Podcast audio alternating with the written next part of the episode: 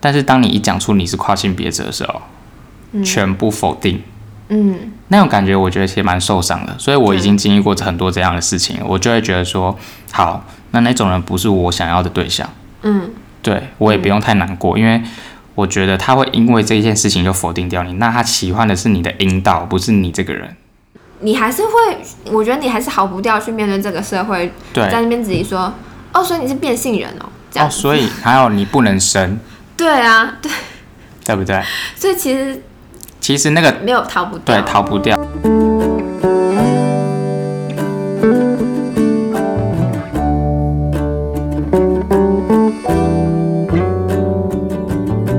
嗯，我刚刚还有想到一个，就是当他们问你说你是三性哦，你是你是跨性别的时候，我都会觉得说，是不是应该要反问说，哦，那你是异性恋吗 之类的？对不对？就是为什么我要去自证我是什么样的什么样的性别这样子？对啊，而且有时候他们就会，我觉得就是我觉得性别这种东西其实是私私领域的，嗯，对，因为他就有一点在问你说，哦，原来你是有阴茎，你懂吗？就是、嗯那我哎对耶，嗯就是他说，哦，你是跨，跨性别哦，然后他们就会发现，他们比如说交友软体好了。只要你说你是跨性别之后，他们就会就是可能封锁你或什么，或者是、嗯对，反正他们就是有时候他们就是或者他们不确定的时候，他们说，所以你是跨性别嘛？嗯就是他们就很想知道你有没有阴茎这件事情。嗯对，所以我就觉得有时候他们其实是用一个很冒犯的方式，感觉在问你东西。而且就是关你屁事，对其实而且蛮关你屁事的，对不对，而且今天你你又认跟我识不我，熟，你今天你认识我是，你可能觉得哦，我这个人蛮好聊的，嗯，你觉得我是一个还不错，就是互动起来还蛮好。但是你为什么要在意我有阴茎或什么？嗯嗯。还是你只是想要上床，就有点像是之类在的问你说：“哎、你是 A 罩杯哦，这种一样的概念呐、很不礼貌？就是 三小这样子。”对，所以你今天认识我是只是想要上床还是什么？不然为什么你、好就算是好，那那我也不想认识你。 可能可能问这些问题的人，真的有蛮大一部分在想这件事情，就像是，就像有时候你会在交友软件上面遇到耳男，然后就问女生说你多大，对是一样的，就是嗯，可以直接删掉。只是在我觉得现在大大家可能比较有概念，就是问说你多大是一个没有礼貌的词，但是没有意识到说你有阴茎吗？是也是一个非常没有礼貌的句子啊。对，就像如果我问那些直男说，哎、那你几公分？嗯 对啊，就是这很很很私人的东西。嗯，那你自己在找伴侣这件事情上，因为我们刚好聊到就是嗯这个叫软体，你对在找伴侣这件事情上，你觉得跨性别者会不要说跨性别者，就是你以你的经验好了，你觉得你会遇到什么样的困难吗？或是说不一样的困扰？好，就是要聊到爱情这件事情，我其实就是在前面也要先澄清一下，嗯就是、很多人会觉得跨性别女生一定喜欢男生，哦，不 No 一定，就像刚才最前面讲的，就是性别认同跟性倾向是分开的事情。嗯、对，所以今天当有一个跨性别女生，她也是可以喜欢女生，他是可以是当同性恋的，对，所以这样的话，她就是跨性别女同志。对对，大家会觉得很不可思议，为什么她要变过去，然后再变，然后再喜欢她，这样不会很麻烦？没有，所以其实我就是想要教育大家说，就是其实跨性别女生也是可以喜欢女生的，只是因为她想要成为一个她自己认同的样子去喜欢一个人。嗯对对对，所以就是就是一样，就是各种排列组合会有很多变化。对，嗯那我本身是跨性别异性恋，对，所以我对于就是我会比较喜欢阳刚气质的状态。对对对，那你会喜欢阳刚气质？就是如果对方的认同是嗯，仍然是女生，然后但是她是比较阳刚的，这样子你就是也在你吸受吸引的范围内嘛？其实我之前会一直觉得说，哎、我好像就是喜欢男生这件事情，但是当我就是读了越来越多性别的东西，或者是我越越来越去意识到自己之后，我觉得我是就是喜欢一个人这件事情是喜欢这个人的感觉，嗯对我比较重要。所以其实我后来不会去，如果她真的是一个生理女的话，或或她认同心理女，但是我觉得我未来如果遇到，我不会在意、欸，嗯因为你是跟这个人的，喜欢其实真的很复杂耶，对就不是只是这样而已。所以我觉得我变得比较弹性。嗯，我之前会觉得我是不是就是喜欢，就是我一定要 有阴茎的男生，对，但是我现在觉得我不会对，如果我真的遇到一个就是女生，然后她是给我是我喜欢的感觉，那我觉得我不会觉得说我就要先否定她这件事情，因为很多人会用你的器官先否定你。嗯对我就是很常经历到这些，嗯对，所以我不会用这些东西去否定可能对象这样子。嗯。对那你现在是有有伴侣的状态吗？我目前是单身，嗯对，然后之前有交过男朋友，嗯对，也是直男，对，嗯然后对，所以好就是。我是跨性别女生异性恋，然后我之前是有交过直男的男朋友，他也是把我当女生这样子。嗯嗯，对那我觉得跨性别在就是认识对象的话，我觉得有它的困难，因为很多，嗯尤其是比如说我的对象又比较偏偏向是男生的话就，比较，他们又比较没有太多的性别意识。很多男生其实相较于女生来说啦异男们加油！对真的我没有要就是歧视男生什么，但是真的相对来说，比喻嗯男生比较不会去了解性别这件事情。嗯对，尤其又是跨性别这种状态，但而且很多男生就是主要状态，他们就是觉得我就是想要有一个阴道的女生，嗯他没办法就是你你接受有一个阴茎的女生，嗯，对，所以我自己在就是认识对象的时候，其实比较多障碍，就是有很多都是觉得，比如说之前就是用交友软体认识男生的时候，都是前面都我有时候会把我跨性别这个 hashtag 撤掉。因为这样就会我想说，就是我就想要单纯认识而已，我并没我并没有说我要骗你干嘛，嗯所以我就会先撤掉，就是单纯人跟人之间的互动，最简单的互动就好，嗯对不要就太太多一些标签或什么的。嗯。但其是实人跟人最简单互动就已经可以 filter 掉很多东西了，不用把我的性别标出来，我就已经可以先对，嗯然后当你就是已经跟他聊很多，他也觉得他对你很有好感，怎么有人这么好聊？嗯但是当你一讲出你是跨性别者的时候，嗯全部否定。嗯那种感觉，我觉得其实蛮受伤的，所以我已经经历过很多这样的事情，我就会觉得说，好，那那种人不是我想要的对象，嗯对我也不用太难过，因为我觉得他会因为这件事情就否定掉你，那他喜欢的是你的阴道，不是你这个人，嗯嗯嗯，对而且也不能否认，就是说有些人可能真的身体对他来说很重要，嗯可是对可是对我们的需求来说，可能就没有这么重要。嗯，对，我觉得男生一定有他的需求，那我就会觉得好啊，那那我就尊重你的需嗯求，嗯嗯，就这对样子。对，所以我就是嗯，那这也不是我我想要深深入认识的对象，因为你就是，而且就算就是顺便讲一下好了，就是很多人就会觉得说你有阴茎就怎么样，但是我觉得大家就是把这个想的太太太多，就太是简单了，太或者把跨性别女生想的太可怕了。为什么一个女生身上有阴茎？我觉得大家好像会对于这件事很恐惧，但没有，它就是一个器官而已，嗯，它它并不会怎么样。嗯重点像像很多人会觉得说跨性别女生去女厕会不会去去侵害别的女生，但没有这件事，很多人就是在我吵觉这得这件事真。是很荒谬，就是真正的男性去女厕性侵女生的比率绝对是比跨性别高，但你们都不会去看到这个。对，有些人就会觉得说你是男生的身体，你就是不不能进来女厕什么。反正我觉得很多人就是对于这些没有很有意识这样子。嗯嗯，对反正呢，就是我之前在就是在认识对象的时候，很多就因为你有阴茎就直接把你拜拜。那其实我也觉得没关系，我觉得现在我就是更知道我要的是什么样的对象，嗯尤其要有动要动脑。嗯嗯。那上上一任男朋友后来可以方便问是怎么样？哦，上一任就是交往一年多这样子，然后后来就，后来是因为他跟我说他没有很想要在在短期间没有要在没有想要谈恋爱的意思，哦，然后他比较比较不主动，然后我比较主动，然后后来我觉得我就是很想要经营这个关系，但是他就是觉得可能累了吗或什么的，嗯对，但是有一部分当然就是跨性别的一些是这样，带给他的社会压力，因为毕竟要跟一个跨性别的在一起，他他也要面对他的家人，对，面对这个社会，面对他的朋友，怎么直男朋友怎么看待他，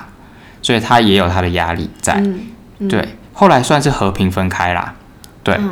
所以我觉得这些东西都是我未来在找对象的时候，我希望就是要够勇敢，才能真的是要克服很多东西耶，要克服对很多。而且就当那个族群越来越小的时候，然后如果社会观感一直都是讲好而不动，当然现在是比较好的，但我的意思是，如果社会观感越僵化，其实对于就这些，就是明明就是相爱的两个人来说，都会是痛苦的。嗯，嗯，对，所以我觉得有时候真的是一个大环境大环上，所以教育真的很重要。嗯，教育真的很重要。 那对于手术这件事情，你现在的态度是什么？因为我知道，就是有一些跨性别者，就是呃跨女，就是男跨女的跨性别，他们会，我之前有听到一些说法是，嗯，他觉得我就是不要接受任何的手术跟注射，只有这样的方式才可以告诉这个世界，即使我有一个阴茎，即使我是一个这样子的生理，我仍然可以是女生，有这样的说法吗？然后另一派就是因为我真的很不喜欢我自己身体长这样子，然后可能对他们来说，他们还没有机会去探索，说我这个不喜欢是不是来自社会期待嘛，所以他们就会直接去选择手术这条路。就是我自己啦，我先讲我自己的立场，你可以批斗我。就是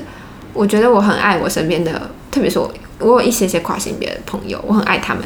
然后我就会觉得说，这对他们来伤身体来说，真的是一个非常大的伤害。当然，我看过，就是因为我之前做我智商相关嘛，所以我就会看了很多 transgender 的那种 conference，会有医生来讲说，如果今天是跨性别，他们怎么做手术，然后这个康复的过程，它的复原率是多少，这样这样这样这样子。我有我有看过那个他们的一些介绍，嗯，还是蛮触目惊心的，而且确实是有一定的致死率，它并不像熔炉或是熔笔这么简单而已，它其实真的蛮复杂的，而且还会有就是术后你可不可以张开，你要插入不同的管子，这样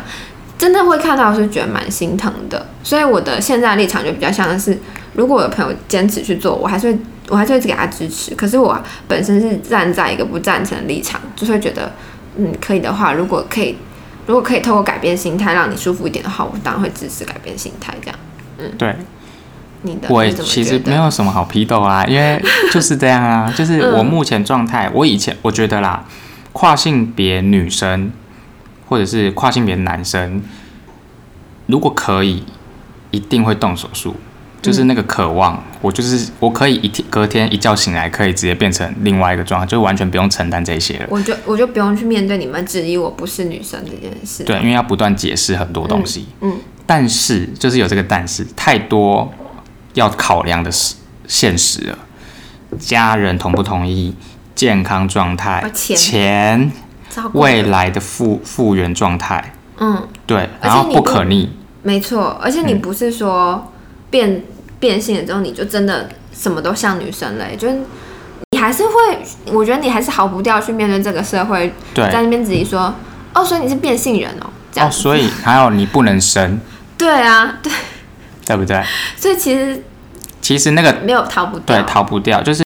你再怎么样，你就是逃不掉。所嗯以其实我觉得调整心态很重要，因为有些人变完他还是不快乐，嗯比如说他的脸还是有男生的轮廓，嗯，就是不够漂亮，或不够属不于够柔美，对不够柔，或者可是是声女音可是女生对，但就是因为跨性别就是不跨性别就是要比如说比如说一百趴女生好了，跨性别就是你要到可能九十几趴站在前面的，你才能会被真的认同，你懂吗？就是我们要比别人付出更大的努力去证明自己是什么，就跟就是那种少数族群，你要证明自己，你要够努力，你才能被认可。对，而且就是很像女性的那个状态，就是我今天要做比男生更好，然后人家才会觉得说，哦，你跟男生一样有能力。没这样错，子但跨性别要做更多，你才能去不断证明你就是一个称职的女生的那种感对觉。，你要 fit 那个最我们心里面那个原型嘛，prototype，就是所谓的女生的样子。可是这个东西真的存在吗？就像是女性在追求，我都会用我自己的经验去揣摩啦。就像女性在追求所谓的漂亮的女生，但漂亮的女生那个样子真的存在吗？它很多嗯时候是一个想象，一种大家的集体想象会长那个对样子。嗯对，所以我自己目前的话，我要我觉得对我刚才要讲到的是手术这件事，大家都想做，但是要考量到那些东西之后，就会就会觉得就会打折很多，那个动力就会打折很多。就会开始思考，对，嗯，所以我觉得调整心态真的超重要。像我自己以前是我以前应该想做的程度大约七一分十到十分七一分到十分的话，大约七分七八分七哦。八分很高了，现在大约一分，哦，真的，嗯，就是我已经降低很多，因为我觉得这一部分是因为我心态已经建立起来那个自信吗？我不需要透过别人认同我是女生我才是这种感觉。对，就嗯像我可以跟那些推销我的人做那些教育，跨性别女生就是女生，怎么了？嗯对，就是你要先站得住脚，你要够相信自己，我觉得这很重要。嗯，对，就是其他人怎么看你、怎么评价你，那些都进不到你。嗯，我觉得我还没有到超级勇敢，嗯但我觉得我已经就是已经及格了，已经到及格状态，所以就够了。我可以挡住那些恶意或不认同，因为你不认同，那关我屁事啊！真的，对真的，啊，我就是很漂亮，怎么了？你要先到这个状态，我觉得也许你对于你的器官的性别，就是那个焦虑嗯感会降低很多。嗯对，所以我觉得，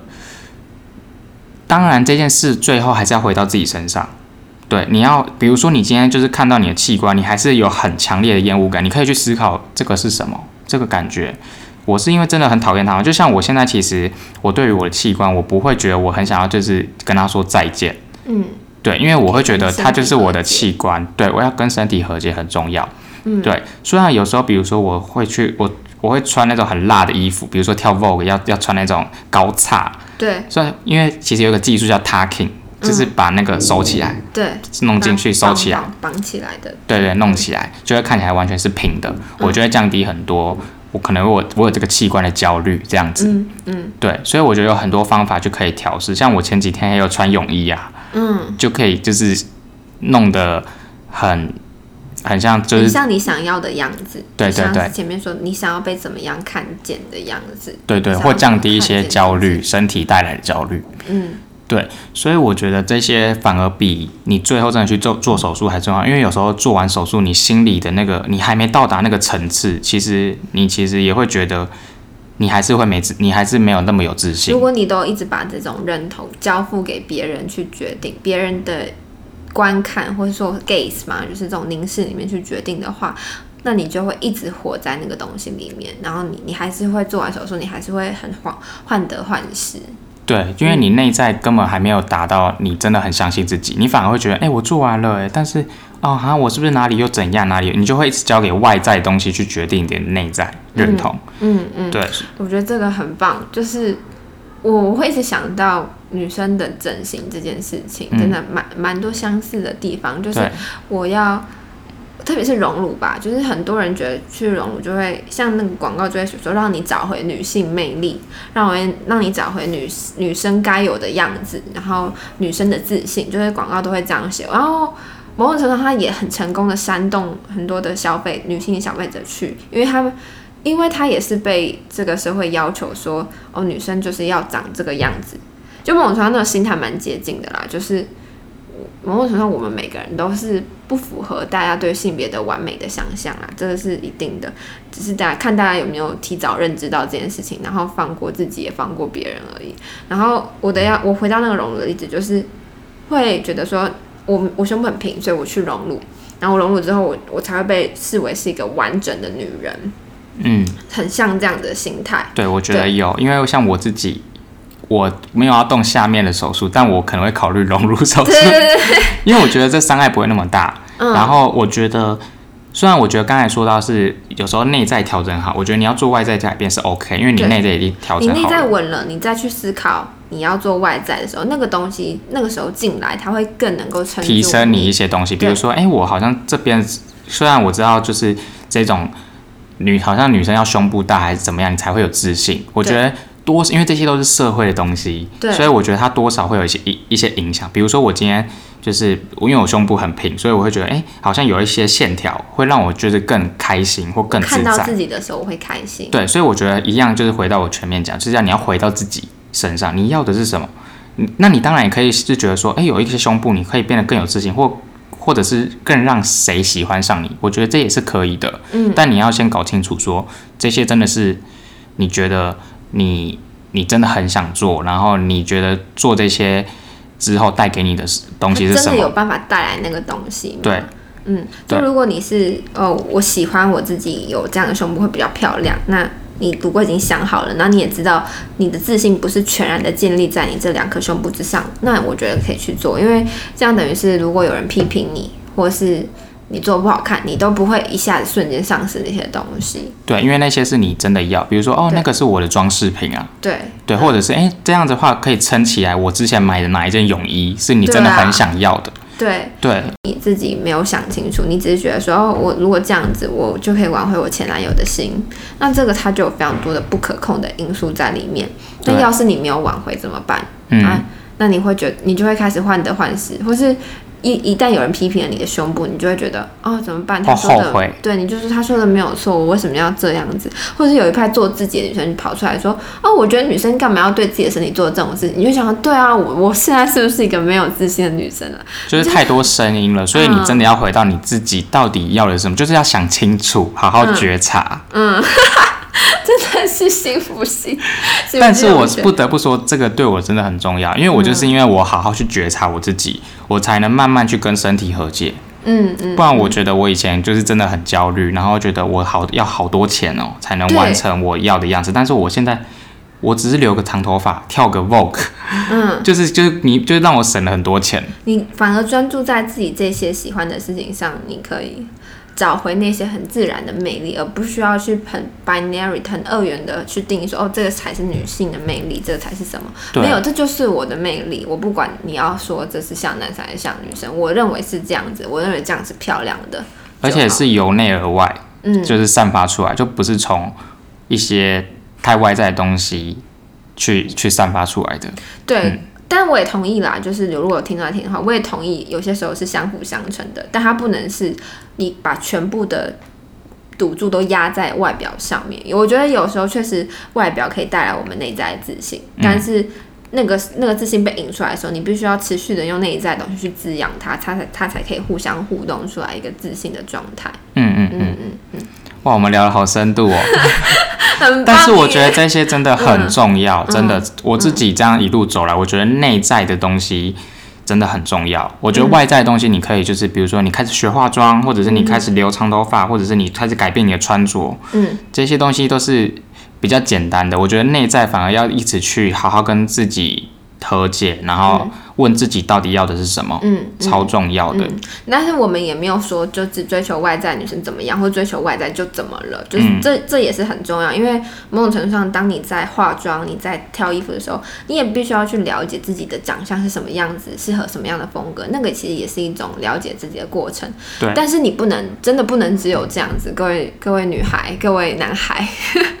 真的不能只有这样，因为如果只有这样子的话，我们就会变成就是追求什么审美焦虑的这种奴役，我们就一直被这些东西焦虑着，要跟别人比较，还是得专注到自己喜欢的事情上来，去好好的经营这样。哇， 讲蛮多的，所以其实我们不一定要去讨论那个性别不安啦，因为我觉得我们刚刚有稍微嗯 touch 到一点点这样子。嗯，好，我就讲最后一个好了，就是我之前在看一些研究的时候啊，就是好，哦，真的很学术，对不起，就是我在看那个研究的时候，他就说，呃，男跨女跟女跨男，大家各自面对的困扰比较不一样，然后有一个女跨男的那个女跨男好像会相对男跨女更容易被社会接受，就是这是因为我们的社会其实对于男性的刻板印象其实放得更更加严重的，我们会有更多的期待这样。然后当然也是因为男性这个角色啊，在我们的是呃文化脉络里面，它是更被放于比较多的价值，所以当你就是放弃了这个这么有价值的性别角色，去选择一个女性的角色的时候，这个社会就会非常多的焦虑，就觉得你为什么要做做这样的事情？但是女性追求自己变成男性这件事情，是自古以来就比较常浮出是就是比较浮出来，因为像是然后梁山伯与祝英台，为什么他要女扮男装进去？因为他这样才可以读书，不然他不能读书嘛。对，所以嗯，对于性别气质，在对男生的这些性别刻板印象的期待里面，其实它是更僵化的这样。然后我那时候看那个呃那个男跨女的那个。那个 script 就是他的组织稿，他就说他从男生跨成女生的时候，他觉得一个很难适应的东西是，他以前作为男生的时候，他其实享有很多 privilege，就是很多利益特权，他其实没有感觉。但作为女生的时候，他发现说，哦，原来作为女个女生真的相对一个作为男生，做相对于作为一个男生而言，有非常多的不便跟就是呃不利的地方。然后他觉得这个反而是他认为男跨女最难适应的地方。然嗯后我我我刚刚是想到这件事情，是我想要问你，你自己觉得呢？在男生的角色跟女生的角色这两件事情上，你有没有感受到这种性别角色的差异？这样，我觉得有诶、嗯然后我觉得还有一个部分就是男跨女会比较就是受到社会上比较多的可能批评啊，或者是嗯，不喜欢，主要是因为就是我们就是一个父权的社会，对，所以女跨男的话，他们就哦，你变变成一个就是就是可能大家喜欢的男生样子，就对是相对来说男跨女会觉得啊，你干你是变态啊，对，但是对，女跨男的话会比较像是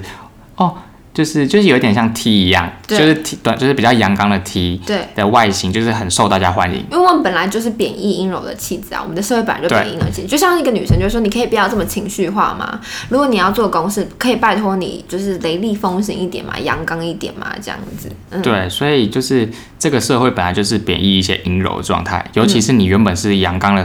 你应该是阳刚的身份，然后大家会觉得，哎、你不行阴柔，嗯，对所以我觉得嗯女跨男比较好，比较相对于男跨女比较在生生活上比较好生存一点嘛，对对对我自己的感觉。嗯然后再来是，我在这个转换过程中，我会觉得就是就是会感受到那个性别的一些框架进来。嗯嗯，对，虽然我知道说就是选择我自己认同是女生，其实有时候你要先你要先框架自己。啊，对，你对要，我去觉得我自己承，认就是会有这二元框架，但是有对时候其实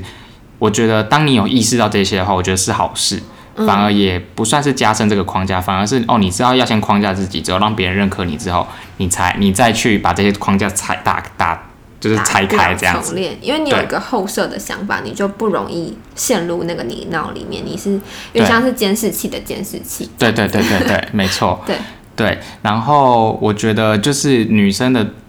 变成成为生活中是一个女生的状态的时候，其实就是会感受到说，嗯，就是你就是要你就是要细腻的感觉，嗯、你然反后而被期待要变成一个情感的给予者。对，然后还有你就是要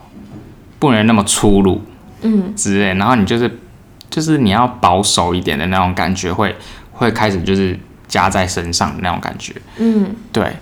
然后之前就是还是男生的状态的时候，就不会想那么多， 就不用感觉真的不用弄这么多。但是当你成为一个女生的状态的时候，你好像就要去在意很多嗯眼光、嗯或一些要你做什么事情就会出来。嗯对我觉得我有感受到这一些东西。嗯，对，我刚刚还有想到一个有点题外话，就是很多女生啊，不是说全部啦，但就是有一部分女生，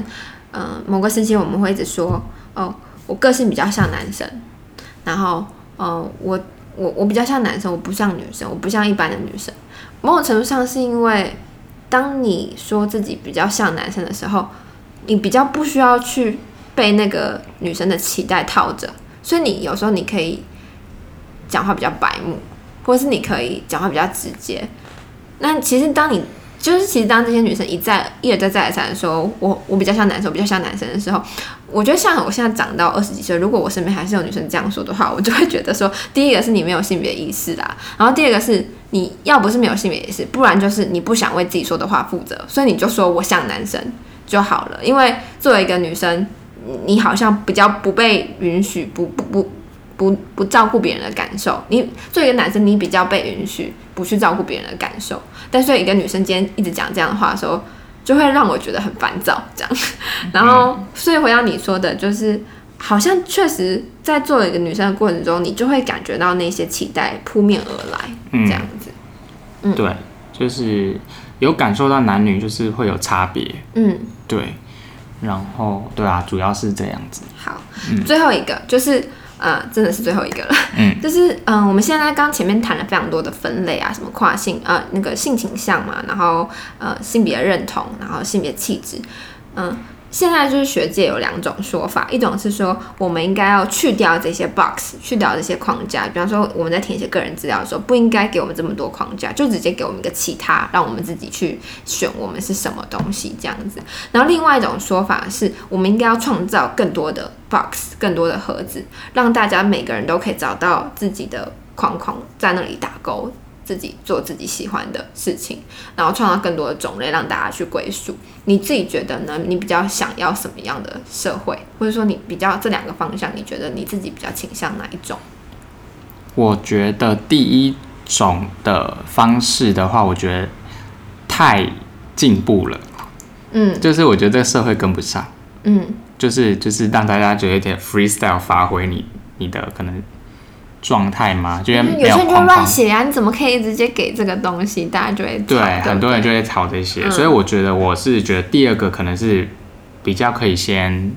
先尝试后面比较就是比较多 bug s 出现，嗯对，至少大家让大家，因为我觉得会这样子去了解这些或去探索的人其实没有很多，嗯对，所以我觉得是慢慢给大家一些东西出来，至少可以在这些小小的盒子里面找对到跟自己相似的东西。那如果有更多，他再去创造另外一个。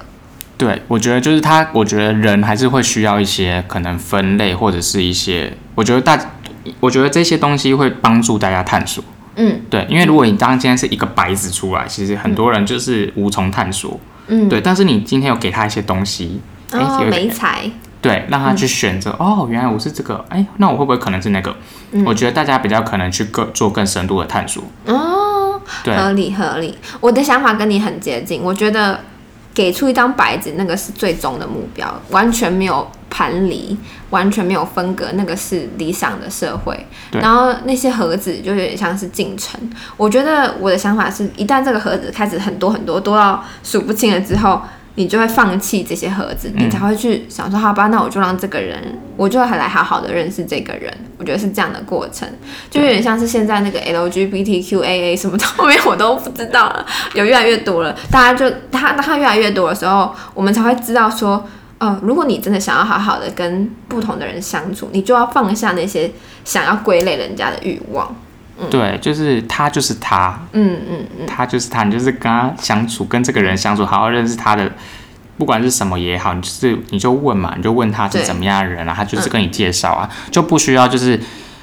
哦，你身份是男生这样子，你就你这样就已经对他贴一个标签对了，对对对对，嗯，对，所以我觉得这个真的是比较，就是真的是分类很多的时候就不用分类了，嗯，但是分类的过程仍然是重要的，因为它让我们对对于一些事情有粗略的了解。就是对先建构起来再解构。对，就像你之前说，先框自己，最后再打破这样子。对，因为很多人是需要从框来认识，嗯，对，像比如说我的父母，比如说我今天我我直接跟他说我是可能我说我是非二元好了，我觉得啊非二元是什么？ 懂吗？就是你会，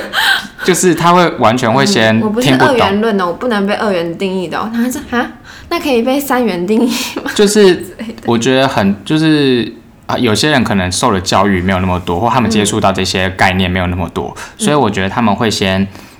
要先让他们理解，那你让他你用框架让他们理解之后，再打破框架，嗯，就是一个、我觉得它是一个过程，是对需要的对，好。谢谢 Vivi 今天精彩的分享，我非常认同。我们就我们觉得我们可以在这边做个结论，就是所有的事情，我们当然一开始都会需要框架，也许你也需要框架，这都是嗯，你讲什么理所当然的嘛，而且合情合理的事情。有时候我们需要透过框架去认识自己，但是不要忘记，等到嗯认识完框架，也认识完自己之后，最后还是要深入的去更勇敢的去了解自己真的需要什么，然后在这个过程中去打破那些框架，这就是我们嗯我们寻找自己的一个很重要的过程，这样子。对，那我也希望就是大家可以好好聆听自己的声音，然嗯后成为自己想成为的样子，因为人生就只有一次。没错，嗯，聆听自己的声音，才有有机会去打破那些别人告诉你的框架。嗯，嗯，好，那我们空中聊心事到这边，然后我们下周见，拜拜。拜拜。